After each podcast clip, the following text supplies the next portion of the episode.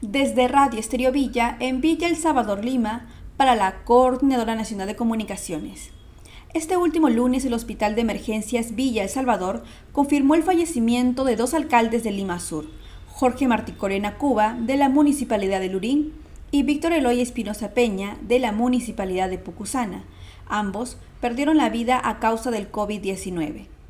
Diversas autoridades como la Asociación de Municipalidades del Perú, AMPE, lamentaron el deceso de los burgomaestres.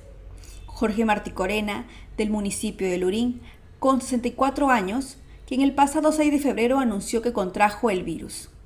Y Víctor Espinosa Peña, quien se ha convertido en el segundo alcalde de Pucusana en fallecer por COVID-19.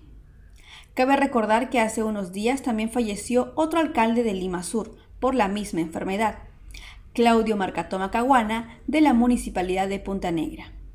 Desde Radio Estéreo Villa, en Villa El Salvador, Lima, para la Coordinadora Nacional de Comunicaciones, informó Lucero Palacios.